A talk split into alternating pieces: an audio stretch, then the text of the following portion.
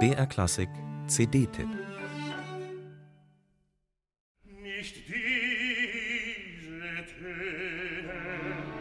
Die Klassik hat ihre Rituale. Alle Jahre wieder erscheint eine neue Gesamteinspielung der neuen Beethoven-Sinfonien, die dann unausweichlich zur Frage führt, ob das denn jetzt wirklich sein müsse. Schließlich wurden die doch schon so oft aufgenommen. Sogar beim gleichen Label, der Deutschen Grammophon, kam erst 2020 zum Beethoven-Jahr ein Zyklus aller Sinfonien heraus, dirigiert von Nézi Seguins etwa gleichaltrigem Kollegen Andres Nelsons. Und diese Aufnahme war tatsächlich enttäuschend und komplett entbehrlich. Warum also schon wieder eine neue? Offenbar hat man beim Label diesen Rechtfertigungsdruck gespürt. Die neue Gesamteinspielung von Yannick Nézi-Séguin mit dem Chamber Orchestra of Europe wirbt denn auch ganz offensiv damit, dass für die neunte Sinfonie erstmals die neue Beethoven-Gesamtausgabe verwendet wurde.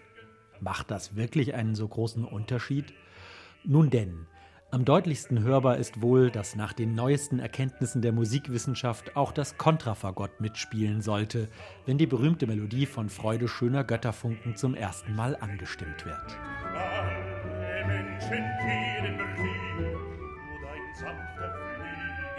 Das klingt schön, aber seien wir ehrlich, diese zweifellos sorgfältig erforschte und vermutlich gut begründete editorische Entscheidung führt dann doch nicht zwingend zu einer grundlegenden Neubewertung eines der berühmtesten Werke der Musikgeschichte.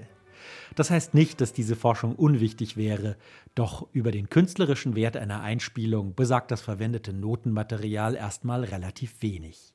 Was da steht, mag jetzt in einigen Details genauer Beethovens Absicht entsprechen, aber wie diese rätselhaften Zeichen zu lesen sind, diese Frage überlagert alle anderen. Und diese Entscheidung bleibt immer beim Dirigenten. Da ist zum Beispiel der Beginn der fünften. Vier Töne, jeder kennt sie, aber wie soll man sie spielen? Über dem vierten Ton steht eine sogenannte Fermate, ein Innehalten also. Aber muss man das wohl berühmteste Motiv der Musikgeschichte deshalb in halbem Tempo, in schwerfälligen, schicksalsschwangeren Pfundsnoten spielen, wie man das früher gern machte? Oder sollte man dieses sogenannte Schicksalsmotiv nicht vielmehr genauso schnell spielen wie den darauffolgenden Satz? Yannick Nézet-Séguin tut es. In seiner Interpretation signalisiert die Fermate kein pathetisches Ausrufezeichen, sondern nur ein ganz kurzes Atemholen. Bei Nézet-Séguin ist Beethoven zugleich leicht und energiegeladen. Der Eindruck der Leichtigkeit kommt von den schnellen Tempi, der Vermeidung von düsterem Pathos und dem schlanken Klang der Streicher. Darin ist Nézet-Séguin unüberhörbar von der historischen Aufführungspraxis beeinflusst. Die herausragenden Musikerinnen und Musiker des Chamber Orchestra of Europe spielen jedoch nicht auf historischen Instrumenten.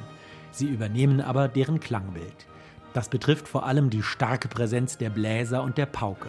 Das gibt dem Klang Schärfe, Attacke und enorme Energie.